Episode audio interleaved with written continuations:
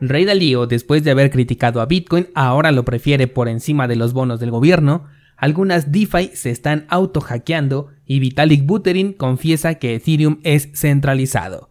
Esto es Bitcoin en español. Comenzamos.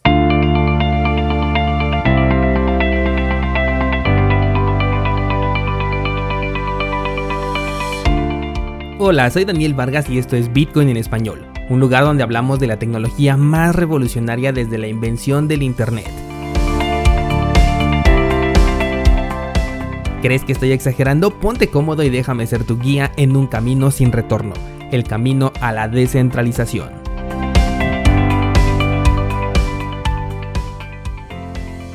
Bienvenidos descentralizados, hoy es miércoles 26 de mayo de 2021 el precio de Bitcoin se encuentra encerrado en un canal que estoy viendo desde los 32 hasta los 42 mil dólares y considero que el siguiente movimiento va a depender de si rompe por el lado del soporte buscando por lo menos los 23 mil o si rompe por el lado de la resistencia buscando los 50 mil y chocando con la media móvil de 20 periodos en el marco temporal semanal. Recuerda que esta media yo la estoy utilizando para identificar la tendencia del mercado de una manera súper sencilla. Si el precio está por encima de la media, entonces nos encontramos en una tendencia alcista y si se encuentra por debajo, entonces es una tendencia bajista. Hasta el momento este análisis nos ha servido a la perfección y es por eso que le doy bastante importancia a este indicador. Con respecto al mercado, está solamente replicando el movimiento que está haciendo Bitcoin. Vimos algunas recuperaciones, pero ninguna se ha desprendido de la correlación que tiene con la criptomoneda madre. Antes de pasar a las noticias, retomemos un poco el tema de ayer sobre el Consejo de Minería que organizó Michael Saylor y del cual se podría llegar a desprender una bifurcación de Bitcoin como te comentaba el día de ayer. Bueno, pues me pregunta un descentralizado cómo es que podemos protegernos y también cómo podemos saber si tenemos un Bitcoin en la lista negra. Primeramente, sugiero no darle mucha relevancia a esto de las listas de direcciones en Bitcoin, sobre todo porque entre más importancia les vayamos dando, más fuerza van a tomar y es lo que menos queremos. Lo mejor es que las plataformas que apoyen este tipo de medidas las dejemos de utilizar. Por ejemplo, tenemos a BlockFi, el cual no te deja utilizar Bitcoin que viene de un CoinJoin.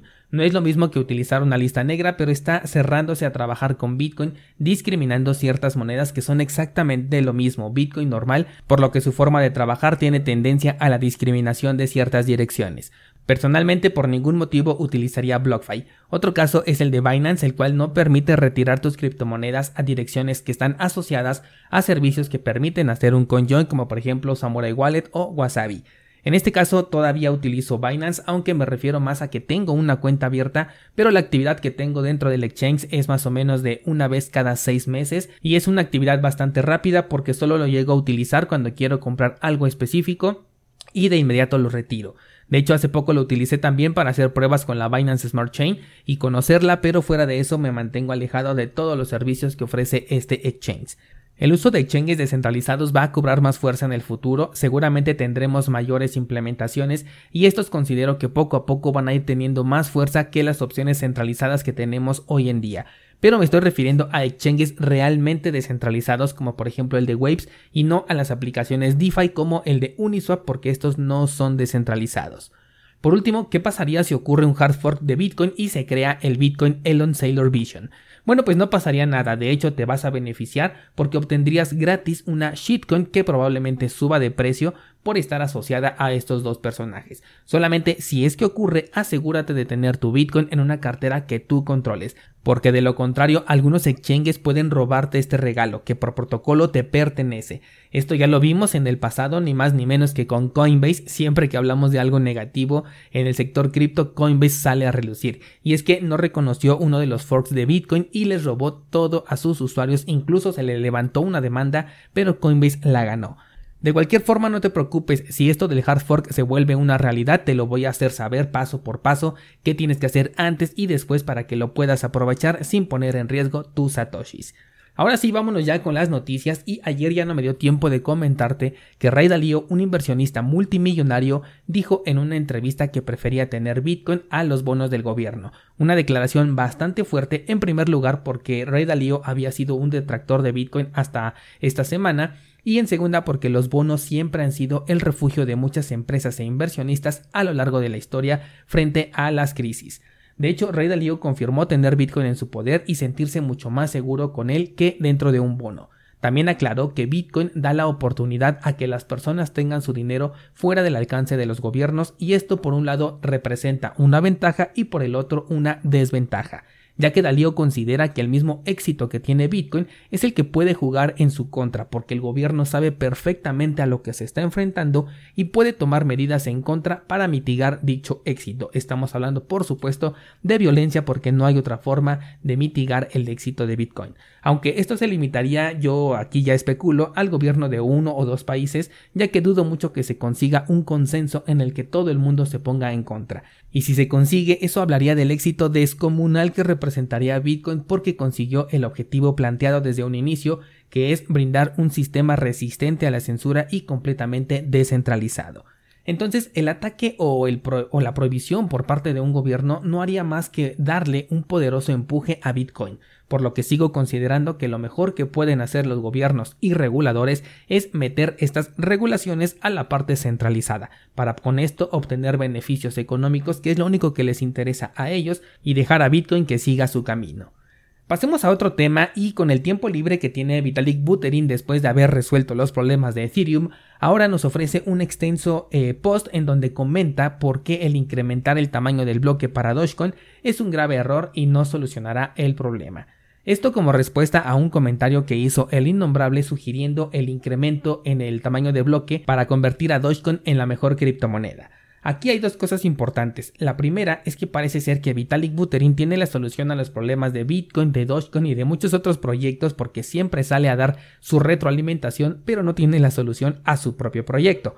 El segundo punto y más importante es lo que dijo después, que cito textualmente, para que una red blockchain sea descentralizada es de vital importancia que los usuarios puedan ejecutar un nodo y que esté en la cultura que la ejecución de estos sea una actividad común. Esto fue textualmente lo que dijo Vitalik Buterin. Ahora te comento, correr un nodo de Ethereum literalmente te cuesta cientos de miles de dólares. ¿Por qué? Porque estamos hablando de la capacidad en disco por la que tienes que pagar en un servicio tipo Azure, Google Cloud o bien Amazon Web Service.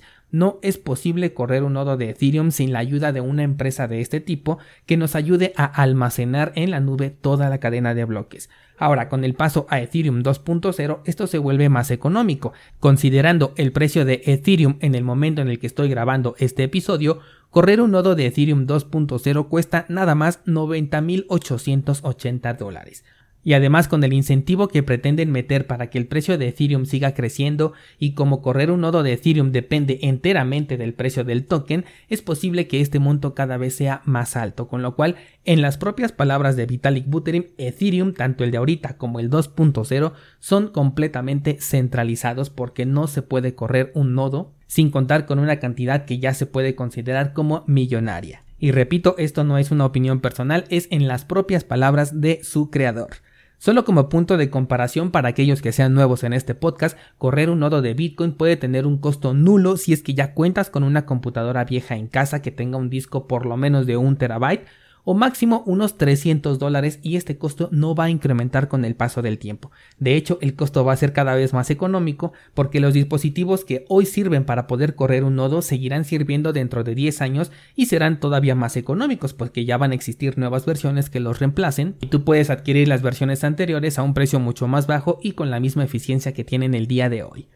Cambiamos de tema y ocurrió un segundo hackeo a una plataforma DeFi en la red de Binance Smart Chain. Te estoy hablando de Pancake Bunny, el cual ya había sido hackeado la semana pasada. En esta ocasión se lograron robar 3 millones de dólares de los 6 millones que tenía de liquidez este exchange, debido como siempre a un ataque exploit proveniente de préstamos Flash. Esto ocurrió el día domingo, pero te lo estoy platicando el día de hoy, en primera porque fue un segundo hackeo y en segunda porque te quiero comentar dos cosas puntuales. La primera de ellas es que estos desarrollos DeFi ya deben de saber que los préstamos Flash son completamente vulnerables, pues avalando tentativamente el 95% de los hackeos que hemos visto en las plataformas DeFi vienen justamente de estos préstamos a lo largo de todo el 2020 y lo que va de este año. A pesar de ello, seguimos viéndolos, lo cual me está haciendo pensar mal, ya que se puede prestar a que estos sean auto hackeos utilizados para robar el dinero a sus usuarios. Las DeFi se han caracterizado por drenar más dinero de los usuarios que por el que les están ofreciendo a cambio. Y muestra de ello, aparte de lo que estamos hablando, es que la semana pasada un servicio DeFi desapareció dejando un mensaje en su página web diciendo les hemos robado y no hay nada que puedan hacer al respecto. Considera descentralizado que DeFi significa finanzas descentralizadas y es únicamente un término de marketing porque ni uno solo de estos proyectos es realmente descentralizado. Más bien, deberían de llevar el nombre de finanzas programables, pero con ese nombre pues se pierde el marketing y no se atrae a la misma cantidad de personas a este sector. La otra cosa que te quiero contar es que un descentralizado me preguntaba ayer si con la llegada de Cardano y sus protocolos pueden mitigarse este tipo de problemas y la respuesta es no. La red de Cardano será una plataforma que permitirá a los desarrolladores crear aplicaciones, pero el cómo las desarrollen depende enteramente de las personas involucradas, pues así como ocurrió este robo en donde la página simplemente desapareció y hasta se burlaron de sus usuarios, del mismo modo pueden hacerlo dentro de la red de Cardano. Tampoco se van a convertir en descentralizadas todas esas aplicaciones DeFi, seguirán siendo exactamente igual descentralizadas, pero ahora dentro de la red de Cardano. La diferencia es que el protocolo de ADA es más seguro y el movimiento de tokens nativos pide un pago en Cardano como comisión, es decir, que no puedes crear un token de la nada y pagar con este token que no tiene valor la comisión, como si sucede en algunas otras redes. Aquí después de crear tu token tendrás que pagar con Cardano, el cual pues ya cuenta con un valor y si se quiere realizar un ataque se tiene que pagar la comisión correspondiente a la transacción que ellos quieren hacer. Ahora, esta comisión no va a ser tan alta, por lo que si el incentivo del hackeo, del robo o de la explotación de una vulnerabilidad en el código, hablando del desarrollo de la aplicación, no del código de Cardano, si este incentivo es superior al pago de la comisión, pues se tiene la suficiente razón para llevar a cabo este robo. Y es que el problema es DeFi. DeFi es lo que resulta ineficiente, no la red que lo está corriendo. Por eso es que Charles Hoskinson cuando le exigen que ya tenga listos los smart contracts y le critican mucho por tardarse tanto en implementarlos, ha dicho que para qué los quieren rápido si no hay nada desarrollado que valga la pena, solamente van a tener ahí sus proyectos DeFi y ya. Y es completamente cierto, ya que por ahora todos estos proyectos DeFi son únicamente modas, ninguna es confiable, ninguna es mucho menos segura y por supuesto ninguna es descentralizada. Todo este montón de experimentos DeFi va a dar como resultado un desarrollo que sí va a valer la pena, pero para eso tenemos que seguir esperando algo de tiempo y lamentablemente habrá muchísimas personas que perderán su dinero porque hasta ahora solamente estamos viendo clones, ya ni siquiera estamos viendo nuevos desarrollos, sino que simplemente se están eh, colgando de la fama que ya tuvieron algunos otros desarrollos y los están clonando. De hecho, los primeros desarrollos que vas a ver en la red de Cardano seguramente van a ser un clon de Uniswap, un clon de Metamask, un clon de Aave, porque son modelos que ya fueron probados y en donde se sabe que la gente va a meter su dinero porque ya los conoce. Entonces considera a Cardano como si fuera el sistema operativo. De igual forma, Ethereum es el sistema operativo y los programas que se hagan para estos sistemas son completamente independientes. Claro que hay de sistemas a sistemas, porque no es lo mismo ser popular como por ejemplo Windows, pero al mismo tiempo extremadamente inseguro, que ser impopular como Linux, pero exponencialmente más seguro. Con esto cerramos el día de hoy descentralizado. Recuerda que hoy voy a publicar el análisis de Matic, un proyecto que me dio mucha curiosidad cuando comencé a investigarlo y del cual te platico todos sus fundamentales del proyecto y también mi opinión personal dentro de cursosbitcoin.com diagonal análisis.